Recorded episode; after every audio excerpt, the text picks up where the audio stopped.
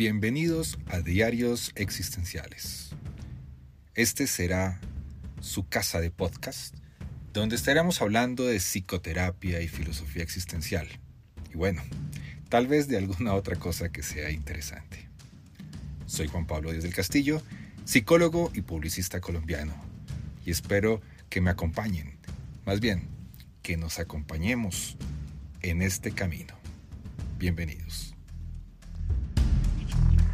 Hola, bueno, muchas gracias por, seguir escribiendo. ¿Cómo les está yendo? Primero empecemos saludando un poco y pues decirle que muchas gracias a todas las personas que han estado escribiendo, siguen haciendo muchas preguntas. Agradecimiento por la gente compartiendo el video. Estamos eh, llegando a muchas partes y eso me alegra muchísimo con todo el tema de salud mental. Yo creo que es clave, sobre todo septiembre es el mes de la prevención del suicidio y parte de lo que se trabaja es aquí es ayudarles a las personas a identificar, reconocer un poco más la ansiedad y saber qué hacer con ella, digamos, de manera preventiva o en momentos ya crisis de cómo manejarla. Así que hay muchos videos que les pueden ayudar de esa manera. Hoy quiero hablarles un poco de, de las amenazas, ¿no? De las amenazas que, hemos hablado en algunos otros videos sobre el tema de la personalidad, la ansiedad y la amenaza. Pero bueno, voy a acordarles nuevamente la situación. La personalidad es una estructura de los seres humanos que hemos construido o que se desarrolla, que aparece, que surge de varios componentes. El primero tiene que ver con lo heredado de nuestra familia, de nuestros eh, papá, mamá, la unión del ADN, los genes que vienen, nos dan un temperamento, que es una tendencia hacia, hacia los niveles de emocionalidad, de sociabilidad, de actividad, precisamente. Y eh, lo vemos en los primeros años de vida, los primeros cinco seis años de vida, todos principalmente temperamento. Luego, cuando ya empezamos a socializar, empezamos a formar lo que se llama el carácter. El carácter es lo que yo aprendo y decido de cómo relacionarme con el mundo, obviamente basado, nos da una tonalidad de los colores dependiendo del temperamento con el que hayamos nacido. Y eso va a generar, en esa, esa estructura, va a unirse en algo que se llama la personalidad. A mí me gusta ver la personalidad como un filtro que tengo yo como delante mío que hace que yo vea el mundo de cierta manera y que el mundo me vea a mí de cierta manera.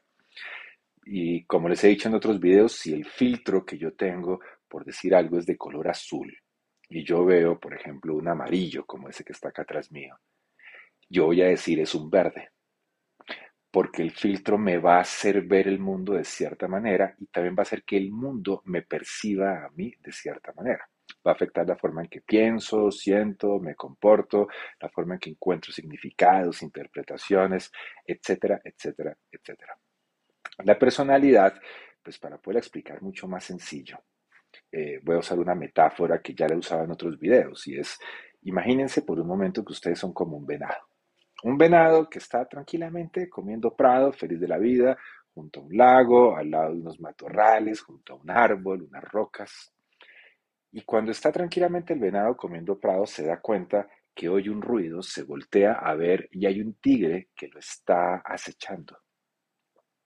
Lo mira ligeramente y pues el venado va a tener mucho miedo precisamente de que se lo coma y que deje de existir, de que muera.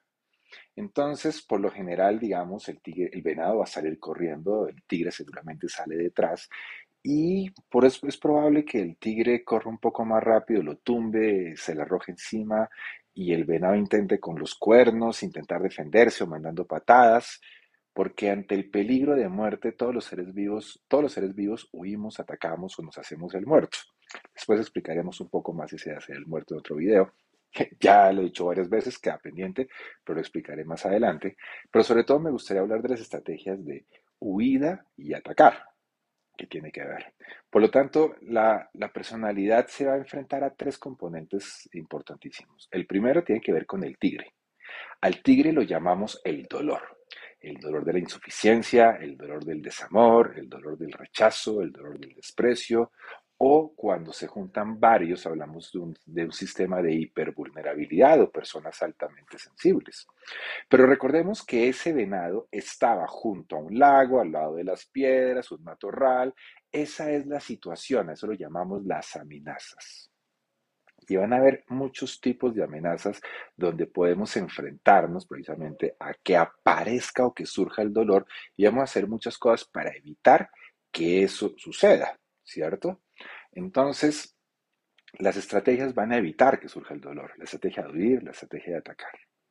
Pero hoy quiero centrarme en dos componentes muy interesantes precisamente de las estrategias que tienen que ver, que ver con huir y atacar. Para eso quiero contarles un poco de la historia de la psicología, de la psicoterapia, de la clínica. Y es hablarles que la primera psicoterapia de la historia Sigmund Freud, Viena, año 1900, se publica el libro de la interpretación de los sueños, podemos dar el origen de la psicoterapia en ese año, pero la propuesta original de Freud tiene que ver con que el ser humano se está enfrentando a varias fuerzas, Una fuerza que tendría que ver con la libido, con los instintos, con lo reprimido, que Freud llama el ello, que es precisamente algo que como que surge, como que sale del ser humano, como que lo empuja a hacer cosas o que lo mueve a hacer cosas, empujándolo a hacer cosas. Pero además el ser humano está inmerso en una sociedad, una cultura que hace que ciertas cosas no sean bien vistas, cosas, ciertas cosas sean prohibidas. Por lo tanto, la cultura, la sociedad va a tener, va a introyectar a través del padre va a introyectar las ideas de lo que no puede hacer, y eso es lo que llamaríamos el super yo. Entonces, el ello y el super yo se encuentran en una constante lucha, precisamente uno por salir y el otro por no dejarlo salir. Y en medio de eso está algo que llamamos el yo. El yo, Freud decía que no era el dueño de la casa. Por eso el yo intenta hacer como un equilibrio, como ponerse eh, de acuerdo entre el ello y el super yo, pero no es un ponerse de acuerdo, sino es un intentar evitar sentir algo que surge en esas presiones, que lo podemos llamar malestar psicológico o el malestar psicofísico, eso que sentimos cuando tenemos un malestar psicológico en todo el cuerpo, la ansiedad, puede ser el, el dolores en el cuerpo, etcétera, etcétera. Lo vamos a llamar el malestar psicológico. Entonces, este yo, evitando precisamente el malestar psicológico, va a usar lo que Freud llamaba las estrategias de afrontamiento. Perdón, los mecanismos de defensa, perdón. Los mecanismos de defensa tienen que ver con mecanismos inconscientes que la persona usa para evitar precisamente ese malestar en la represión o la discusión o la pelea que existe entre el ello y el superyo, que es la propuesta de Freud. Por eso el ser humano va a buscar distensionar el malestar psicofísico. Buscamos la distensión del malestar psicofísico a través de los mecanismos de defensa. Y el origen de los problemas psicológicos tiene que ver precisamente en, esa lucha entre el ello y el super yo. Ahí no hay, no hay una conciencia precisamente al ser inconscientes y el proceso de psicoanálisis lo que busca es pues, despertar. Pero, pero vean que lo que busca es distensionar el malestar psicofísico. Por lo tanto, desde ahí hemos creído por muchísimos años, o se cree, casi que hasta finales de los 80 se creía que el ser humano buscaba un equilibrio, como una homeostasis, como sentirse en Colombia le decimos estar tranqui, estar tranquilo, estar como plano, estar como cómodo, estar bien. ¿Qué es estar bien? ¿Qué es estar tranquilo?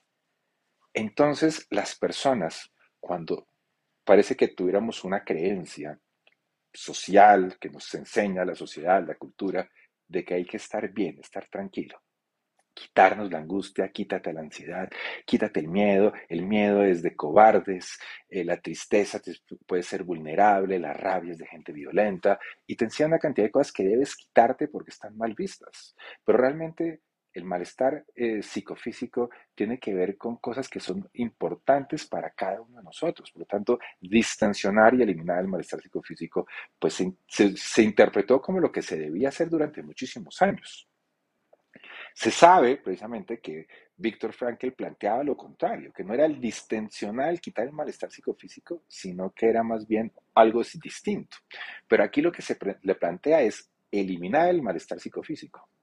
Por eso vamos a oír frases de, ay, ¿yo por qué tengo que estudiar eso en el colegio? cuando esté en la universidad y estudie lo que realmente quiero, ahí sí lo voy a hacer porque es lo que yo quiero. ¿Cuántas cosas tenemos que hacer por lo que nos gusta? Hacer cosas que no nos gusta por aquello que nos gusta.